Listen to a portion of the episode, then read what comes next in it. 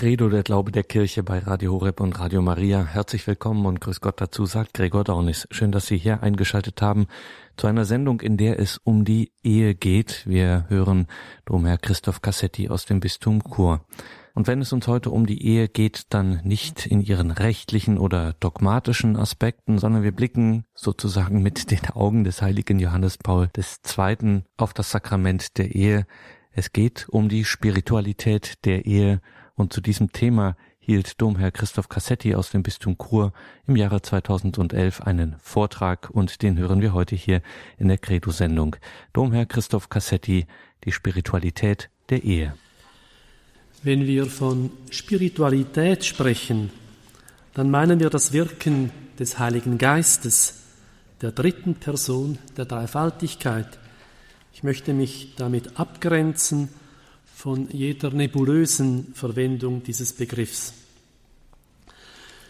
Wir, wie leben christliche Eheleute aus dem Sakrament der Ehe?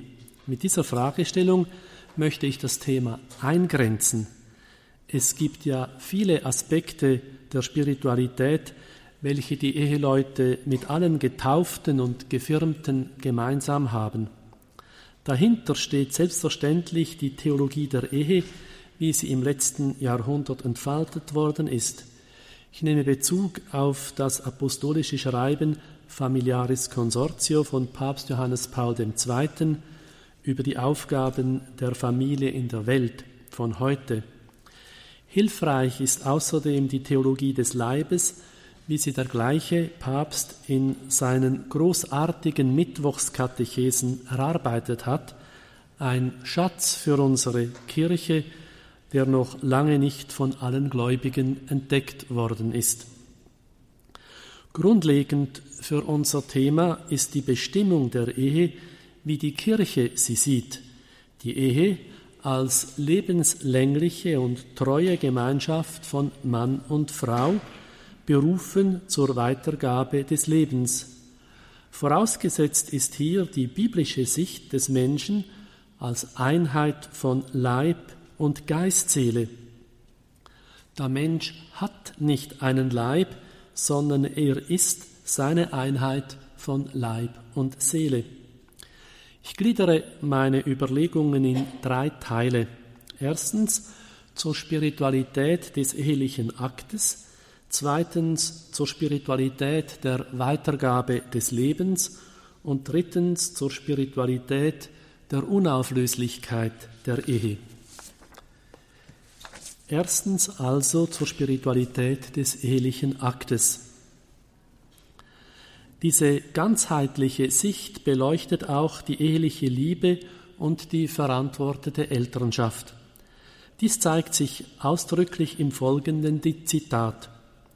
Weit davon entfernt, das bloße Produkt des Zufalls oder Ergebnis des blinden Ablaufs von Naturkräften zu sein, ist die Ehe in Wirklichkeit vom Schöpfergott in weiser Voraussicht so eingerichtet, dass sie in den Menschen seinen Liebesplan verwirklicht. Darum streben Mann und Frau durch ihre gegenseitige Hingabe, die ihnen in der Ehe eigenen, eigen und ausschließlich ist, nach jener personalen Gemeinschaft, in der sie sich gegenseitig vollenden, um mit Gott zusammenzuwirken, bei der Weckung und Erziehung neuen menschlichen Lebens. Soweit das Zitat. Gott ist selber in seiner Dreifaltigkeit eine Gemeinschaft von Personen, die in vollkommener Liebe miteinander verbunden sind. Gott erschafft den Menschen nach seinem Bild und Gleichnis, er erschafft ihn als Mann und Frau. Das bedeutet, Mann und Frau sind dazu berufen, eine personale Gemeinschaft zu bilden. Sie sind dazu berufen, in ihrer ehelichen Liebe die Liebe Gottes zu erfahren und zu bezeugen. Die Liebe Gottes ist schöpferisch. Wenn Vater und Mutter einem Kind das Leben schenken, wirken sie unmittelbar mit Gott zusammen. Sie haben Teil an der schöpferischen Liebe Gottes. Während die Eltern Same und Eizelle zur Verfügung stellen, gibt Gott die einzigartige und unzerstörbare Seele hinzu. Wenn wir das in der Tiefe bedenken, erkennen wir, dass die Weckung neuen menschlichen Lebens etwas Heiliges ist. So sagte schon der selige Papst Johannes der 23. Das menschliche Leben muss allen etwas Heiliges sein, denn es verlangt von seinem ersten Aufkeimen an das schöpferische Eingreifen Gottes. Von dieser Gesamtschau her ergibt sich die Eigenart der ehelichen Liebe. Vier Eigenschaften dieser Liebe sind zu erwähnen. Erstens, sie ist voll menschlich, das heißt sinnenhaft und geistig zugleich. Sie entspringt darum nicht nur Trieb und Leidenschaft, sondern auch und vor allem einem Entscheid des freien Willens, der darauf hindrängt, in Freud und Leid des Alltags durchzuhalten, ja dadurch stärker zu werden. So werden dann die Gatten ein Herz und eine Seele und kommen gemeinsam zu ihrer menschlichen Vollendung. Zweitens, sie ist, zweitens, sie ist ganzheitlich. Es geht in ihr um eine personale Freundschaft, die den anderen ohne Vorbehalt liebt. Sie sucht nicht den eigenen Vorteil, sondern nimmt den anderen als Ganzen so an, wie er ist. Drittens, als Abbild der Treue Gottes zum Menschen ist die eheliche Liebe treu und ausschließlich bis zum Ende des Lebens, so wie sie Braut und Bräutigam an jenem Tag verstanden, da sie sich frei und klar bewusst durch das gegenseitige eheliche Jawort aneinander gebunden haben. Viertens, als wirksames Zeichen der schöpferischen Liebe Gottes ist diese Liebe schließlich fruchtbar. In der Nummer 50 der pastoralen Konstitution über die Kirche in der Welt von heute, Gaudium et Spes, des Zweiten Vatikanischen Konzils lesen wir, Ehe und eheliche Liebe sind ihrem Wesen nach auf die Zeugung und Erziehung von Nachkommenschaft ausgerichtet. Kinder sind gewiss die vorzüglichste Gabe für die Ehe und tragen zum Wohl der Eltern selbst sehr bei.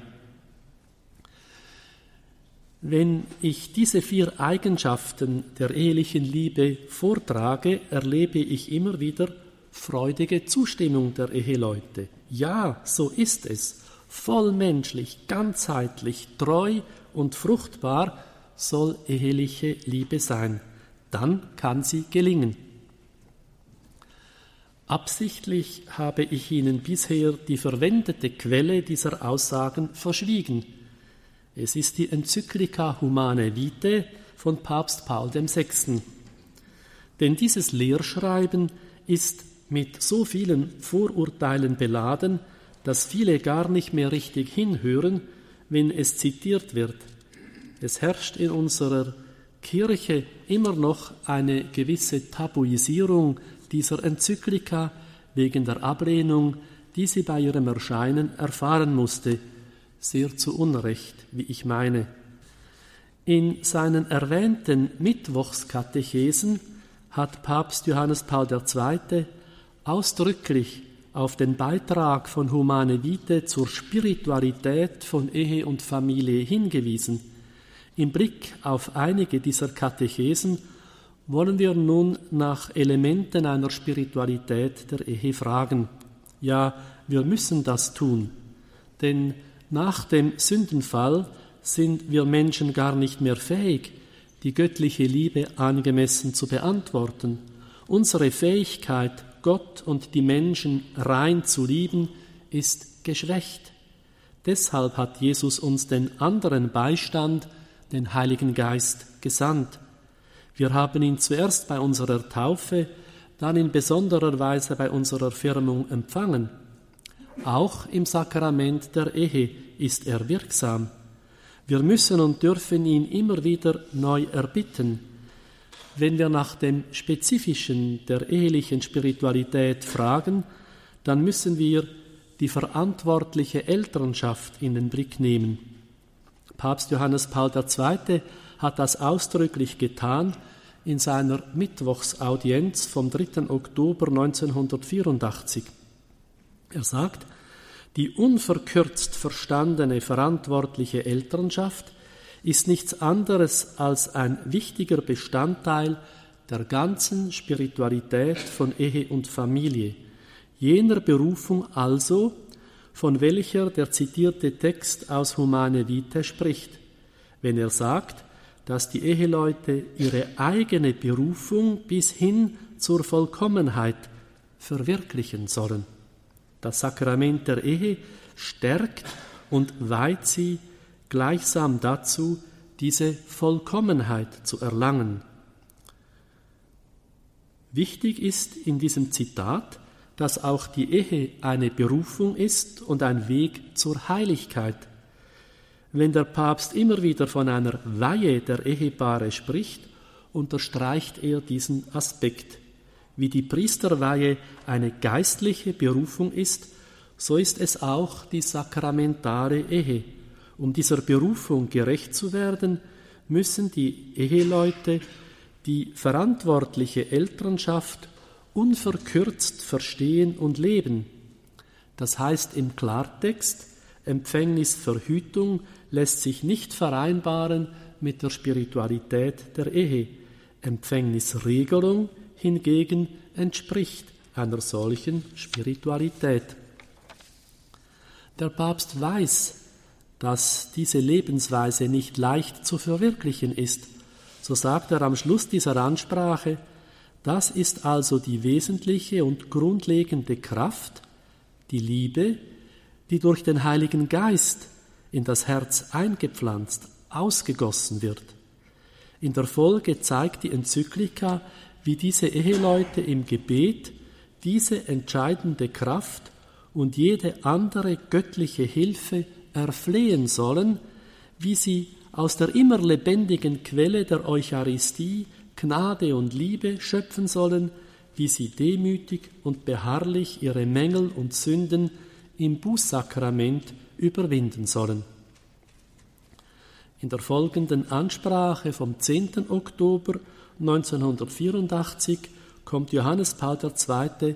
auf den Schlüssel für die Spiritualität der Ehe zu sprechen, auf die an die Keuschheit gebundene Liebe. Ich zitiere, wenn das Schlüsselelement für die Spiritualität der Ehegatten und Eltern jene entscheidende Kraft, die die Eheleute fortwährend aus der sakramentalen Weihe schöpfen, die Liebe ist, so ist diese, wie aus dem Text der Enzyklika hervorgeht, ihrem Wesen nach an die Keuschheit gebunden, die sich in Selbstbeherrschung oder auch in Enthaltsamkeit äußert, insbesondere in der periodischen Enthaltsamkeit. Manchmal findet man auch bei gläubigen Menschen das Missverständnis, die Keuschheit sei die Tugend, welche die Ehe nur gegen außen schütze. Innerhalb der Ehe sei im Bereich der Sexualität alles erlaubt. Das ist nicht wahr. Auch innerhalb der Ehe bedarf die Geschlechtskraft der wahrenden und währenden Ordnung. Die Tugend der Keuschheit ist auch eine eheliche Tugend. Liebe verlangt gegenseitige Rücksichtnahme. Bei der Empfängnisregelung beachten die Eheleute die fruchtbaren und unfruchtbaren Phasen des weiblichen Zyklus, je nachdem sie ein Kind empfangen oder aus berechtigten Gründen nicht empfangen können. So bedingt die Zeitwahl eine periodische Enthaltsamkeit. In ihr kommt die Tugend der Selbstbeherrschung zur Geltung. Im ersten Korintherbrief des Apostels Paulus gibt es übrigens einen biblischen Anknüpfungspunkt für die periodische Enthaltsamkeit. Paulus sagt, entzieht euch einander nicht, außer im gegenseitigen Einverständnis und nur eine Zeit lang, um für das Gebet frei zu sein. Dann kommt wieder zusammen, damit euch der Satan nicht in Versuchung führt, wenn ihr euch nicht enthalten könnt. Der Apostel gibt gleich eine Anregung dafür, wie die Zeit der leiblichen Enthaltsamkeit fruchtbar genutzt werden kann. Auch das vielleicht sogar gemeinsame Gebet ist eine Ausdrucksform der Liebe. In seiner Ansprache vom 24. Oktober 1984 entfaltet Johannes Paul II. diesen Gedanken weiter. Die Enthaltsamkeit, schreibt er, die zur umfassenden Tugend der Mäßigkeit gehört, besteht in der Fähigkeit, die sexuellen Triebe und ihre Folgen in der psychosomatischen Subjektivität des Menschen zu beherrschen, zu kontrollieren und zu lenken. Für ihn gehört diese Tugend zur gegenseitigen Unterordnung in der gemeinsamen Ehrfurcht vor Christus, von der Paulus im Epheserbrief spricht. Diese gegenseitige Unterordnung bedeutet die gemeinsame Sorge um die Wahrheit der Sprache des Leibes, die Unterordnung in der Ehrfurcht vor Christus hingegen weist auf die Gabe der Gottesfurcht, welche eine Gabe des Heiligen Geistes ist, hin, die die Tugend der Enthaltsamkeit begleitet. Zur Sprache des Leibes gehört die Vorgabe der fruchtbaren und unfruchtbaren Phasen des weiblichen Zyklus. Eine ganzheitliche Liebe nimmt die Frau so an, wie sie jetzt ist, in ihrer fruchtbaren oder unfruchtbaren Zyklusphase. Hier liegt der ethische Unterschied zwischen Verhütung und Regelung. Bei der Empfängnisregelung ändern die Gatten aus Gründen der Verantwortung das Sexualverhalten. Wenn sie das Leben aus guten Gründen nicht weiterschenken können, leben sie periodisch, das heißt während den fruchtbaren Tagen der Frau enthaltsam. Mit seinem Verhalten sagt der Mann zur Frau, ich liebe dich ganz so, wie du bist, weil du in diesen Tagen fruchtbar bist und weil wir zurzeit keine weiteren Kinder in unserer Ehe verantworten können, verzichten wir an diesen relativ wenigen Tagen auf geschlechtliche Beziehungen und ich zeige dir meine Liebe auf andere Weise. Bei der Empfängnisverhütung ändern die Gatten das Sexualverhalten nicht, trotz der Einsicht, eine Empfängnis sei zu vermeiden. Sie verhindern jedoch die unerwünschten Folgen dieses Verhaltens. Mit seinem Verhalten sagt der Mann zur Frau, Zurzeit liebe ich dich nicht so, wie du bist. Ich liebe vor allem deinen Leib nicht ganz, denn deine Fruchtbarkeit lehne ich ab weil wir zurzeit keine weiteren Kinder in unserer Ehe verantworten können. Da ich dennoch nicht auf geschlechtliche Beziehungen verzichten will, müssen wir verhindern, dass es trotz unserer Fruchtbarkeit zu einer Empfängnis kommt. Dabei geht es nicht nur um den Verzicht, welchen die periodische Enthaltsamkeit auferlegt, es geht auch um eine Reifung der ehelichen Liebe. Johannes Paul II. sagt in der gleichen Ansprache, wenn sich die eheliche Keuschheit und die Keuschheit überhaupt zunächst als Fähigkeit der Fleischeslust zu widerstehen äußert, so offenbart sie sich in der Folge schrittweise als einzigartige Fähigkeit dazu, jene Bedeutungen der Sprache des Leibes zu begreifen zu lieben und zu verwirklichen, die der Begierde völlig unbekannt bleiben und den bräutlichen Dialog der Eheleute nach und nach bereichern, indem sie ihn läutern, vertiefen und zugleich vereinfachen. Beachten wir die Ausdrücke, die Fähigkeit offenbart sich schrittweise, sowie sie bereichern den Dialog nach und nach. Der Papst weiß, dass wir Menschen Zeit brauchen, um zu reifen. Das Gesetz der Gradualität will nicht die Norm relativieren, es will dem Umstand Rechnung tragen, dass noch kein Meister vom Himmel gefallen ist. Die eheliche Liebe umfasst, wenn sie denn personal verstanden wird, viel mehr als die genitale Sexualität. Um möglichst praktisch zu sein, möchte ich hier an das bekannte Buch die fünf Sprachen der Liebe von Gary Chapman erinnern. Neben der leiblich ausgedrückten Zärtlichkeit gibt es vier weitere Sprachen der Liebe. Erstens anerkennende und ermutigende Worte. Zweitens Zeit haben füreinander. Drittens Geschenke. Und viertens Hilfsbereitschaft. Die periodische Enthaltsamkeit darf keine lieblose Zeit sein. Das sieht auch der Papst so, wenn er sagt, es geht in der Tat darum, dass die Gemeinschaft der Ehepartner keinen Schaden erleidet, falls sie sich aus rechten Gründen des ehelichen Aktes enthalten müssen. Noch mehr geht es darum, dass diese Gemeinschaft, die fortwährend Tag für Tag durch entsprechende Ausdrucksformen der Liebe aufgebaut wird, sozusagen reiche Möglichkeiten bietet, die Entscheidungen zu einem sittlich rechten ehelichen Akt den Umständen entsprechend heranreifen zu lassen. Johannes Paul II. ist in diesem Zusammenhang die Unterscheidung wichtig zwischen Erregung und Emotion. Die Erregung sucht sich vor allem in Form der sinnlichen und körperlichen Lust auszudrücken, das heißt, sie strebt den ehelichen Akt an, der, abhängig von den natürlichen Fruchtbarkeitsperioden, die Möglichkeit der Zeugung einschließt.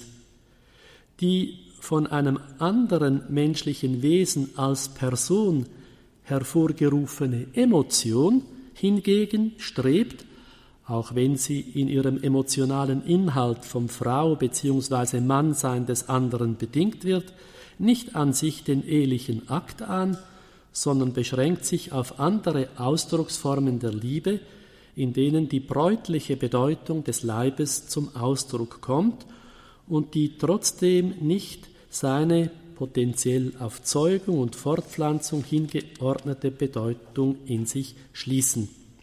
Soweit der Papst.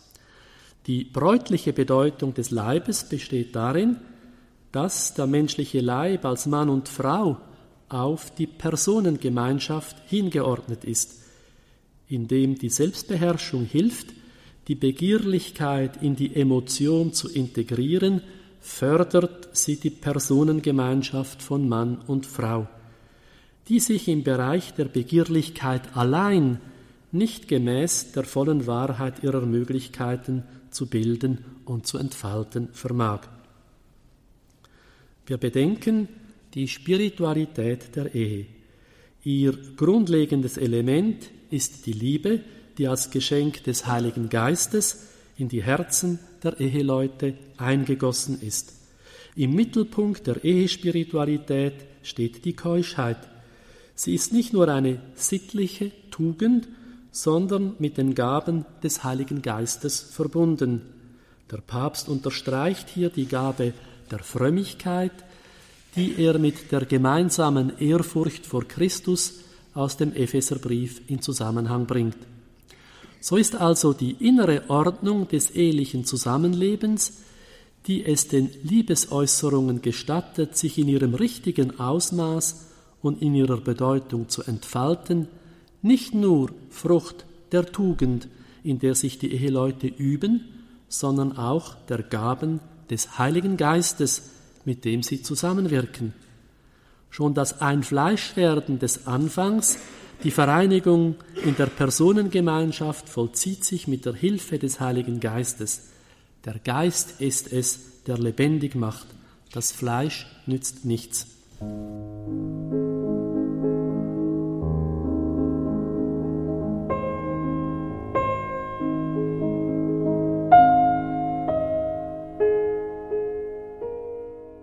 Sie haben eingeschaltet in der Credo-Sendung bei Radio Horeb und Radio Maria. Wir hören einen Vortrag von Domherr Christoph Cassetti aus dem Jahre 2011. Sein Thema die Spiritualität der Ehe. So sagt der selige Johannes Paul II. in der Ansprache vom 14. November 1984 zusammenfassend, daraus ergibt sich, dass die wesentlichen Züge der Ehespiritualität von Anfang an in der biblischen Wahrheit über die Ehe enthalten sind. Diese Spiritualität ist zugleich von Anfang an offen für die Gaben des Heiligen Geistes.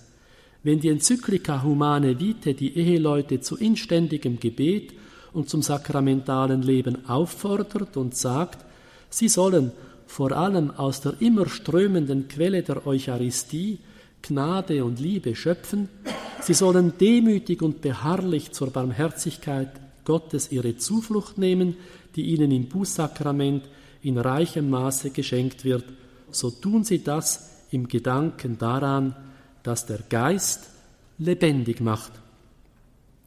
Fassen wir die Lehre des Papstes zusammen. Die Ehrfurcht vor Gottes Werk gehört wesentlich zur Spiritualität der Ehe. Diese Ehrfurcht ist eine Gabe des Heiligen Geistes. Dazu kommt die Tugend der ehelichen Keuschheit. Mit Hilfe dieser Gabe und dieser Tugend können die Eheleute die bräutliche Bedeutung des Leibes mit der auf Fortpflanzung hingeordneten verbinden in einer Weise, welche der Würde der Personen entspricht. Es gehört zur Spiritualität der Ehe, diese Zusammenhänge recht zu verstehen. Gott ist die Quelle des Lebens. Der Erlöser gibt sich hin für die Kirche in der bräutlichen Liebe der Hochzeit des Lammes. Die Eheleute sind dazu berufen, diesem Geheimnis zu dienen. Das kann nur geschehen in der Haltung der Ehrfurcht vor Gottes Werk.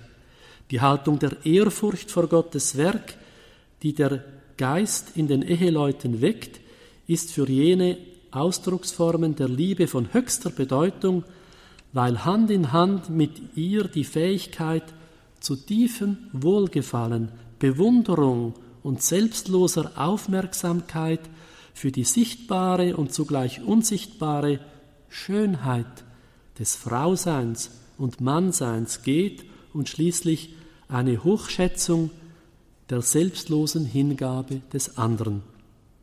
Der Papst fährt fort, durch die Liebesbezeugungen helfen die Eheleute einander, in ihrem Bund zu verharren. Gleichzeitig schützen diese Ausdrucksformen der Liebe in beiden jenen tiefen Frieden, der gewissermaßen der innere Widerhall der Keuschheit ist, die von der Gabe der Ehrfurcht vor Gott, vor dem von Gott Geschaffenen geleitet wird. Zweitens nun zur Spiritualität der Weitergabe des Lebens. Die Ehe ist dazu berufen, zur Familie zu werden. Kinder sind eine wunderbare Gabe Gottes. Die Liebe in der Familie ist konkret und verschieden, entsprechend den Personen der Gemeinschaft. Zwischen den Gatten ist sie bräutlich, zwischen Eltern und Kindern väterlich oder mütterlich bzw. kindlich, zwischen Brüdern und Schwestern ist sie geschwisterlich. Jede dieser Arten der Liebe hat ihre eigene Farbe, die es zu erkennen und zu entfalten gilt. Ich möchte Sie dazu einladen, die Bedeutung der acht Grundgestalten zu bedenken, welche die Liebesfähigkeit des Menschen entscheidend prägen. Diese acht Grundgestalten sind Mann und Frau, Vater und Mutter, Sohn und Tochter, Bruder und Schwester. Es lohnt sich bei Beziehungsproblemen zu fragen, wie weit die Betroffenen mit ihren acht Grundgestalten ausgesöhnt sind. Damit das Leben gelingt, ist es notwendig, dass der Mann zu einem väterlichen und die Frau zu einem mütterlichen Menschen heranreift. Die Familie ist dazu nicht der einzige, aber ein ausgezeichneter Weg. Allerdings ist es absolut notwendig, dass die Frauen wirklich Mütter und die Männer wirklich Väter sind und sein können. Denn die Kinder sind zu ihrer eigenen Reifung auf Väter und Mütter angewiesen, die ihnen nicht nur das Leben und eine materielle Versorgung, sondern vor allem eine uneigennützige Liebe schenken. Zu ihren Familien gehören auch die alten Menschen, die oft die Fähigkeit haben, Barrieren zwischen den Generationen zu überbrücken und so einen Beitrag zur Aussöhnung mit den Grundgestalten zu leisten. Zur Weitergabe des Lebens gehört jedoch wesentlich die Weitergabe des Glaubens. Hier öffnet sich eine wichtige Dimension ehelicher Spiritualität. Wenn jede Einzelfamilie auf eine größere sie tragende Gemeinschaft angewiesen ist, dann ist für die christliche Familie diese größere Gemeinschaft die Kirche. Daraus ergibt sich die Aufgabe, am Leben und an der Sendung der Kirche teilzunehmen. Die Familie wird so zur Hauskirche, wie sie das Zweite Vatikanische Konzil wieder genannt hat. In der Nachfolge Christi der Prophet, Priester und König ist, ist die Familie berufen, an der kirchlichen Verkündigung, Heiligung und Diakonie teilzunehmen. Die Evangelisierung wird in Zukunft zu einem großen Teil von der Hauskirche abhängen. Die Eltern sollen sich dabei auch nicht durch die Pubertät ihrer Kinder entmutigen lassen. Die Familie soll mit Gott im Gespräch bleiben durch das private und liturgische Familiengebet und die Teilnahme am sakramentalen Leben der Kirche. So verwirklicht sie die Aufgabe der Heiligung. Schließlich steht die Familie als Gemeinschaft im Dienst des Menschen. Kraft des Geistes Jesu Christi wird sie in jedem notleidenden Mitmenschen das Bild Gottes entdecken. Sie wird so das neue Gebot der Liebe halten. Zur Spiritualität der Ehe gehört des Weiteren ein großmütiges Ja zu Kindern.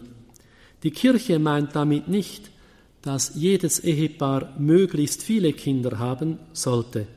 Verantwortete Elternschaft heißt, dass sich jedes Ehepaar überlegt, was Großmut im Kontext dieser konkreten Ehe heißt. Es kann ernsthafte Gründe geben, nur einem oder zwei Kindern das Leben zu schenken. Wenn wir jedoch bedenken, dass das erste Gebot Gottes, welches in der Bibel vorkommt, heißt, seid fruchtbar und vermehret euch, dann ist hier wohl an einen größeren Kinderreichtum gedacht. Es ist bekannt, dass zur Erhaltung einer Generation mehr als zwei Kinder erforderlich sind. In unseren Ländern erreichen wir diese Quote schon lange nicht mehr. Das heißt, wir sind sterbende Völker geworden. Das entspricht nicht dem Schöpfungsplan Gottes. Etwas mehr Großmut bei der Weitergabe des Lebens täte gerade uns Christen gut. Denn es geht ja nicht nur darum, Kinder in die Welt zu setzen, wie manchmal etwas abschätzig gesagt wird, Nein, es ist die schöne Berufung christlicher Eheleute, der Kirche neue und junge Mitglieder zu schenken. Und in der Kirche wiederum gibt es die eigene Berufung zu einem jungfräulichen Leben, zur Ehelosigkeit um des Himmelreiches willen. Woher aber sollten geistliche Berufungen für die Kirche kommen, wenn die christlichen Eheleute nicht ein großmütiges Ja zu Kindern sprechen? In seinem apostolischen Schreiben Familiaris Consortio kommt Papst Johannes Paul II. übrigens ausdrücklich auf den Zusammenhang von Ehe und Ehelosigkeit um des Himmelreiches willen zu sprechen. Ehe und Ehelosigkeit um des Himmelreiches willen sind die beiden Weisen, das eine Geheimnis des Bundes zwischen Gott und seinem Volk darzustellen. Wer die Sexualität abwertet, wertet auch den Verzicht auf sie ab. Tatsächlich setzt die religiös begründete Ehelosigkeit das Ja zur Ehe voraus. Sie kann nicht durch Verachtung, durch Ekel gedeihen, sondern nur durch Ehrfurcht. Verachtung führt nicht zur Enthaltung, sondern zur Permissivität. Enthaltung ist auf die Dauer nur durch Bejahung möglich. Das christliche Zölibat bedeutet, dass der Mensch als Ganzer auch mit seinem Leib in der Erwartung der endgültigen Hochzeit Jesu Christi mit seiner Braut der Kirche steht und seine Gewissheit auch mit seinem Leib beglaubigt. Das Gemeinsame von Ehe und Zölibat ist also die Zuordnung zum Bundesgeheimnis der Liebe Gottes. Das Gemeinsame ist folglich die Überzeugung, dass Geist und Leib dass Menschsein und Gottsein zueinander gehören. Das Gemeinsame ist vor allem die Treue, die mit dem ganzen Menschen, das heißt im Leib, vollzogen und öffentlich vor der Gemeinschaft der Menschen verantwortet wird. Auf diesem Punkt insistiert der Papst besonders. Die christlichen Eheleute, sagt er, haben das Recht, sich von, der, von jungfräulichen Menschen das gute Beispiel und das Zeugnis der Treue zu ihrer Berufung bis zum Tod zu erwarten. Gemeinsam ist aber auch nicht zuletzt die Fruchtbarkeit, so verschieden sie in ihrer konkreten Weise ist. Wer um des Himmelreiches willen auf die Ehe verzichtet, erlebt eine neue Weise der Vaterschaft und der Mutterschaft, wird Vater und Mutter vieler, hilft bei der Verwirklichung der Familie nach dem Plane Gottes.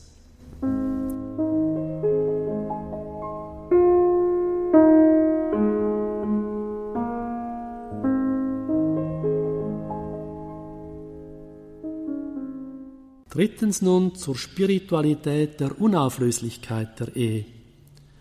Zur Spiritualität der Ehe gehört die Lehre der Kirche von der Unauflöslichkeit der sakramentalen Ehe. Wieder bedeutet dies, dass hier Natur und Gnade zusammenwirken müssen. Das ist ja das Besondere der christlichen Ehe, dass sie mehr ist als ein Vertrag. Sie hat Teil am Geheimnis des Bundes zwischen Gott und den Menschen zwischen Christus und der Kirche. Dieser Bund jedoch ist unwiderruflich. Sehen wir hier etwas genauer hin und fragen, wie verwirklicht sich die Schöpfungsidee in der Geschichte? Mittelpunkt dieser Geschichte ist der Bund, die Liebesgemeinschaft zwischen Gott und den Menschen. Im Zentrum der Offenbarungsgeschichte steht das Wort, Gott liebt sein Volk. In ihrem Kern ist die biblische Offenbarung eine Liebes- und Bindungsgeschichte. So wird die menschliche Liebes- und Bindungsgeschichte zu einem Abbild und Symbol des Bundes, der Gott mit den Menschen verbindet. Das Unaussprechliche, die Liebe Gottes zu den Menschen, empfängt seine Sprachgestalt aus dem Wortschatz von Ehe und Familie, positiv und negativ. Die Treue des Volkes wird verglichen mit der bräutlichen Liebe, die Untreue des Volkes mit Ehebruch und Prostitution. Das ist mehr als eine Allegorie. Polytheistische Religionen kennen häufig auch eine kultische Prostitution, während umgekehrt der monotheistische Glaube zur monogamen ehelichen Ordnung tendiert. Allerdings hat erst die endgültige Bindung Gottes an den Menschen in der Menschwerdung Jesu Christi auch die endgültige, eine und unauflösliche Ehe voll zur Geltung zu bringen vermocht. Das christliche Gottesbild prägt die christliche Ehe und umgekehrt öffnet die gelebte christliche Treue den Blick für das christliche Gottesbild. So kann die Zerstörung der menschlichen Liebe zu einer Waffe des Atheismus werden. Das Alte Testament deutet den Bund Gottes mit seinem Volk mit Hilfe des ehelichen Bundes. Die Ehe ist ein Symbol dieses Bundes. Das Neue Testament hingegen deutet den ehelichen Bund mit Hilfe der bräutlichen Liebe zwischen Christus und der Kirche. Die Ehe wird zum Sakrament, zu einem Zeichen, das bewirkt, was es bedeutet, Gott selber stärkt den ehelichen Bund so, dass er zu einem glaubwürdigen Zeugnis für die Treue Gottes werden kann. Gott radikalisiert seine Liebe bis in die leibliche Vereinigung, Vereinigung mit dem Menschen hinein. Er wird in seinem Sohn selbst Fleisch. Damit ist Gottes Liebe eine letzte Bindung eingegangen, die unumkehrbar und unwiderruflich ist. Damit ist auch der menschlichen Liebe ihre endgültige Form vorgezeichnet, die freilich im tiefsten Zuwendung zur Wahrheit des Anfangs, zur Wahrheit der Schöpfung ist. Der Fleischwerdung des Wortes, der Einheit von Gott und Mensch entspricht das Einfleischwerden der Gatten. dem Ganzopfer Jesu am Kreuz und seiner sakramentalen Hingabe in der Eucharistie entspricht die Ganzhingabe mit Leib und Seele der Ehegatten. Christus ist ein für allemal in das Heiligtum hineingegangen mit seinem eigenen Blut und so hat er eine ewige Erlösung bewirkt. Die Radikalität und Einmaligkeit der Liebe Gottes in Jesus Christus ruft nach einer ebenso radikalen und einmaligen Antwort des Menschen. Ein für allemal hat Jesus aus Liebe zu uns sein Leben hingegeben. Ein für allemal geben sich die Eheleute das Ja-Wort, wenn sie im Herrn heiraten, wie Paulus sagt. Deshalb ist für die Kirche die Unauflöslichkeit der Ehe nie eine Zweckmäßigkeitsfrage, über die sich dann endlos diskutieren ließe. Auch Jesus rechtfertigt sie ja nicht mit Gründen der Zweckmäßigkeit. Im Anfang war es nicht so, sagt er. Das ist eine genetische Begründung und dazu kommt eine theologische. Was Gott verbunden hat, das soll der Mensch nicht trennen. Die christliche Lehre der Unauflöslichkeit geht von dem für immer aus, dass unzertrennlich zu jeder wahren Liebe gehört. Dieses für immer enthält mehr, als wofür Menschen von sich aus bürgen können. Es gewinnt eine von den Subjekten unabhängige Realität in einer symbolisch-sakramentalen Institution, die unabhängig von den Wechselfällen des Lebens Realität behält, bis einer der beiden stirbt. Die katholische Lehre von der Unauflöslichkeit der Ehe gewinnt ihre höchste Vernünftigkeit gerade darin, dass ihre letzte Begründung nicht eine abstrakt allgemeine ist, sondern in Bezug auf das ein für allemal des Christusereignisses liegt. Gilt diese Lehre also nur für Christen? Ja, natürlich. Ihre Universalität liegt nur darin, dass sie davon ausgeht, jeder Mensch sollte Christ sein, nicht darin, dass sie lehrt, jeder solle, ob Christ oder nicht, so leben. Diese Sicht ist nicht eine Vergewaltigung der Natur durch die Übernatur, wie das in der Neuzeit empfunden wurde. Die Erfahrung zeigt, wer die Natur von der Übernatur befreit, macht sie letztlich kaputt. Auch hier zeigt sich die spirituelle Dimension der christlichen Ehe. Christsein heißt, sich von der Gnade des Heiligen Geistes ergreifen lassen. Wir bedürfen der Gnade, um die Unauflöslichkeit leben zu können. Schließlich ist mit all dem noch einmal jener Tendenz zur Hypothese widersprochen, die so charakteristisch ist für den heutigen Menschen. Wenn ihm auch Gott zur bloßen Hypothese wird, wird damit sein eigenes Leben hypothetisch. Er macht das Menschsein zum Experiment und betrügt sich damit um die Wahrheit und um die Liebe. Man kann nicht nur auf Probe lieben, nur auf Probe und Zeit einen Menschen annehmen, sagt ein bekanntes Wort von Johannes Paul II. Diese Sicht der Ehe hat praktische Konsequenzen. Wir haben gesehen, die erste Aufgabe der christlichen Familie ist die Bildung einer Gemeinschaft von Personen, deren Grundlage und Kraft die Liebe ist. Sie beginnt mit der Liebesgemeinschaft eines Mannes und einer Frau. Die Polygamie lässt sich mit dem Plan Gottes nicht vereinbaren. Überfordert diese Regel nicht die Menschen anderer, vor allem afrikanischer Kulturen, so wird heute hierzulande manchmal gefragt. Was machen Sie? fragt fragte ein deutscher Journalist einen afrikanischen Priester, wenn ein Mann kommt, der drei Frauen hat und Christ werden will. Antwort Zuerst rede ich mit ihm, dass er in eine Familie kommen will, die wie jede Familie ihre eigenen Regeln hat. Von Moral rede ich nicht.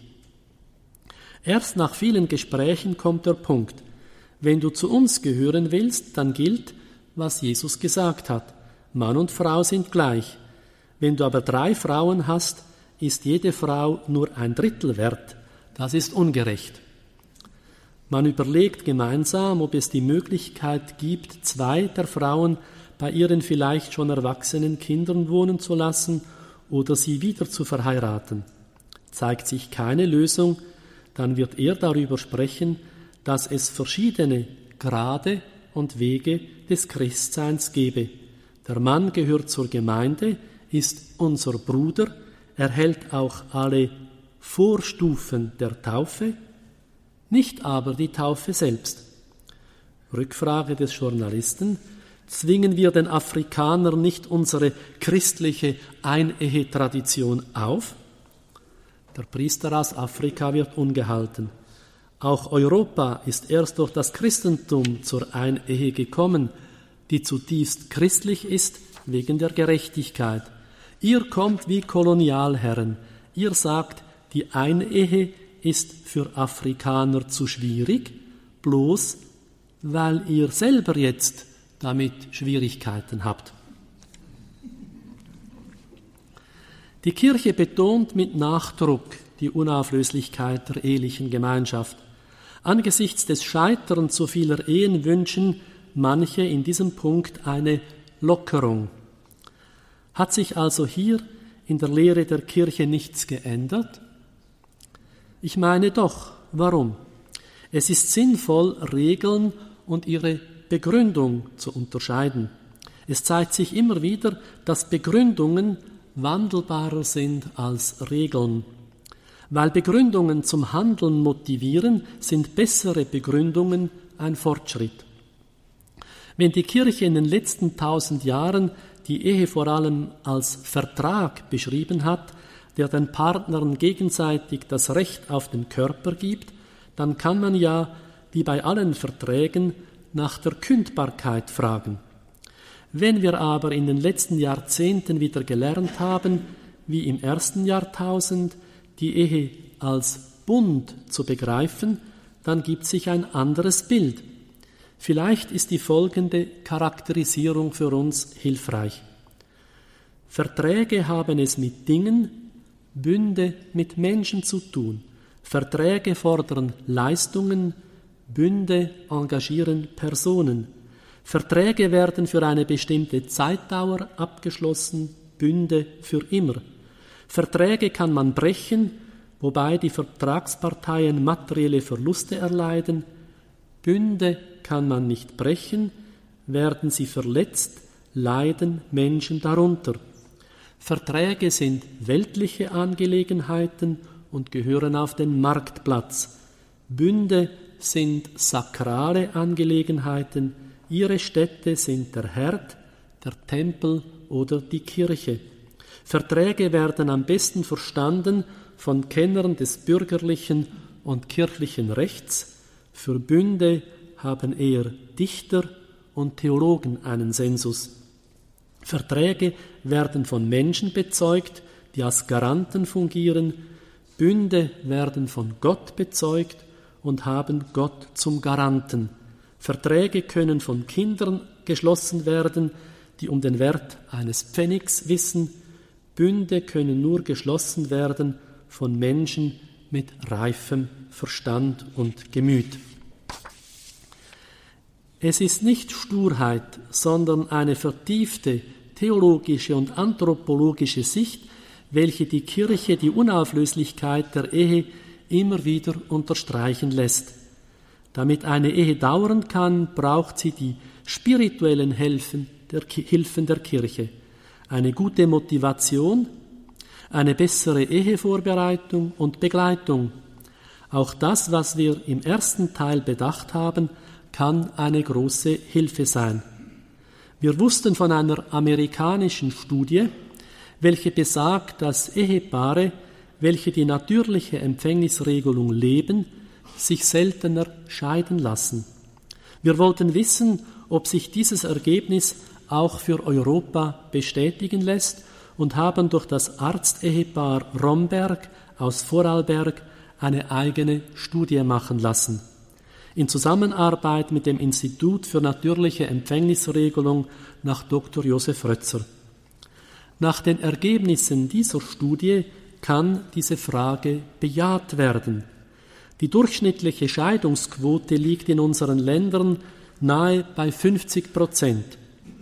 Wenn Ehepaare die verantwortete Elternschaft nach den Regeln der natürlichen Empfängnisregelung praktizieren, sinkt die Quote nach dieser Studie auf etwa einen Viertel.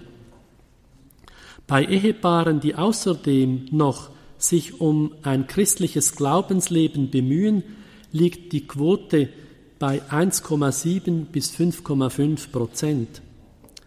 Natürliche Empfängnisregelung ist also gut gegen Scheidung. Wenn wir an die großen Probleme denken, die jede Scheidung für alle Betroffenen und nicht zuletzt für die Kinder mit sich bringt, dann sehen wir, dass die Lehre der Kirche in Bezug auf den Umgang mit der Fruchtbarkeit einen nicht zu unterschätzenden Beitrag leistet für das Gelingen der ehelichen Treue. Das hängt damit zusammen, dass die Ehepaare lernen, aufeinander Rücksicht zu nehmen, im besonders sensiblen Bereich der Sexualität. Das schließt ein, dass sie lernen müssen, auch darüber im Gespräch zu bleiben. So hat die erwähnte Studie auch gezeigt, dass eine gute Motivation des Ehemannes wichtig ist. Wenn wir also etwas Gutes tun wollen für das Gelingen unserer Ehe, dann müssen wir dafür besorgt sein, dass in allen Ehevorbereitungskursen die Lehren von Humane Vitae unverkürzt weitergegeben wird und dass dort auch grundlegende Informationen über natürliche Empfängnisregelung vermittelt werden. In den Standards für die Ehevorbereitung in den Diözesen Österreichs ist dies bereits enthalten. Ob es aber auch schon überall umgesetzt wird, entzieht sich meiner Kenntnis. Die Romberg-Studie ist publiziert in dem von Maria Eisel und Andreas Laun herausgegebenen Buch Die Dynamik der Liebe. Da kann man also diese Studie genauer nachlesen. Noch einige Schlussgedanken. So wie Gott die Ehe von Anfang an geschaffen hat, ist sie sehr anspruchsvoll. Wegen der Folgen der Sünde, wegen der menschlichen Schwäche und Selbstsucht ist, es, ist sie schwer zu leben. Was kann vor allem zum Gelingen einer christlichen Ehe beitragen? Über das bereits Gesagte hinaus. Es ist der Dialog, das Gespräch. An erster Stelle möchte ich das, wenn möglich, gemeinsame Gespräch mit Gott, das Gebet nennen. Es ist erwiesen, dass Ehen, in denen gebetet wird, stabiler und oft auch glücklicher sind. Ebenso wichtig ist das Gespräch zwischen den Eheleuten. Es ist ganz wichtig, den Gesprächsfaden nicht abreißen zu lassen oder ihn immer wieder neu zu knüpfen. Selbstverständlich gehört zum Gespräch nicht nur das Reden, sondern auch das Zuhören. Der liebe Gott hat uns zwei Ohren und einen Mund gegeben, damit wir eher hören als reden. Nach meiner Erfahrung scheitern viele Ehen, weil die Partner sich gegenseitig überfordern. Vom französischen Dichter Paul Claudel gibt es ein meistens missverstandenes Wort, die Frau ist ein Versprechen, das nicht gehalten wird. Damit ist nicht gemeint, dass Frauen ein, Sprech, ein Versprechen weniger halten können, könnten als Männer. Gemeint ist, dass in der Begegnung der Geschlechter eine Sehnsucht geweckt wird, die von uns Menschen nicht gestillt werden kann. Wenn ich von meinem Partner die Erfüllung meiner ganzen Sehnsucht nach Glück erwarte, dann ist die Enttäuschung vorprogrammiert. Alle Menschen sind sehr begrenzt. Meine Sehnsucht, die auf eine unendliche Erfüllung ausgerichtet ist, kann nur Gott stillen. Wo jedoch die Beziehung zu Gott nicht gelebt wird, neigen die Menschen dazu, sich gegenseitig zu überfordern. So kann es zu großen gegenseitigen Verletzungen kommen. Das Bitten um Verzeihung und das, Ver und das Vergeben und das, die Vergebung annehmen zu können, gehört zwar wesentlich zu jeder christlichen Spiritualität, es hat jedoch für die Ehe eine besondere Bedeutung. Denn im intimen Raum von Ehe und Familie sind wir Menschen besonders verwundbar. Meine Arbeit mit Menschen, deren Ehe gescheitert ist, zeigt mir, wie wichtig es ist, Schritte des Verzeihens zu versuchen, gerade auch dann, wenn eine Versöhnung nicht mehr möglich zu sein scheint. Aber auch hier müssen die menschlichen Tugenden mit der Gnade zusammenwirken. Erst aus der Erfahrung der göttlichen Barmherzigkeit und Vergebung kann ich meinerseits zu meinen Fehlern und Schwächen stehen, kann ich lernen zu verzeihen und um Verzeihung zu bitten. Hier ist das Sakrament der Versöhnung eine große Hilfe. Unsere Ganzhingabe im absoluten Sinn verdient nur Gott, der sich in Jesus Christus ganz für uns am Kreuz hingegeben hat. Seine Liebe dürfen die Eheleute ein wenig erfahren und erfahrbar machen. Sie sind deshalb in besonderer Weise eingeladen, aus der Feier der heiligen Messe immer neu Kraft zu schöpfen, um das Sakrament der Ehe im Alltag zu leben. Ich danke für die Aufmerksamkeit.